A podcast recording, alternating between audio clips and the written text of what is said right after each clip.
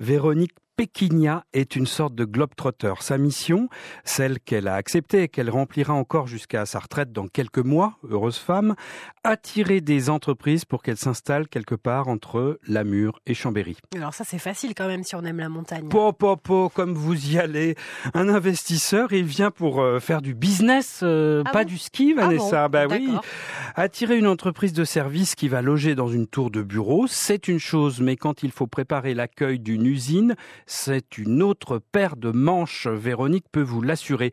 Tout est soigneusement euh, examiné. Liaison routière, desserte ferroviaire, alimentation en eau et en électricité, sécurité sismique, parasismique, bande passante des communications euh, numériques sécurisées, et puis bien sûr capacité de recruter sur place une main d'œuvre bien qualifiée et si possible pas chère. Oui parce qu'il ne faut pas sous-estimer le facteur humain.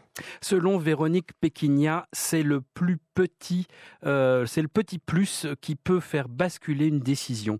Les trompettes de la renommée ne sont pas toujours mal embouchées, contrairement à ce que disait Brassens. Véronique se souvient de sa rencontre avec deux Américains lors d'un voyage en Chine.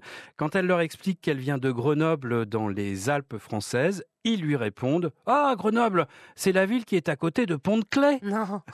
Il s'avère qu'il travaille chez Beckton euh, Dickinson, dont euh, l'usine pontoise produit chaque jour un million de seringues en verre pour les plus grands laboratoires pharmaceutiques. Eh bien, dans la tête de ces deux personnages, la route de l'Europe passe nécessairement par Pont-de-Clay. Mais Véronique est spécialisée dans la microélectronique?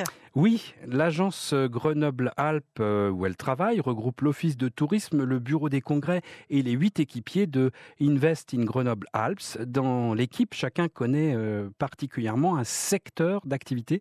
Et pour Véronique, c'est effectivement l'électronique. C'est ainsi qu'elle se rend aux quatre coins du monde dans les plus grandes conférences du domaine, dans l'espoir de décider les décideurs à choisir l'une des communes du Grand Grenoble pour implanter leur prochaine usine en ville, à la campagne, en plaine ou bien en pleine montagne, ils ont le choix. Véronique est ingénieure en électronique?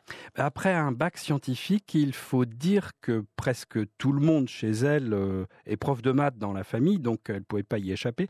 Euh, donc après ce bac scientifique, elle opte pour Sciences Po en 1983. Elle travaille d'abord comme documentaliste, mais elle se sent un petit peu à l'étroit dans sa bibliothèque euh, des Chirolles. Et en 2000, elle saute le pas, rejoint les équipes du territoire et commence à parcourir les sillons de la microélectronique.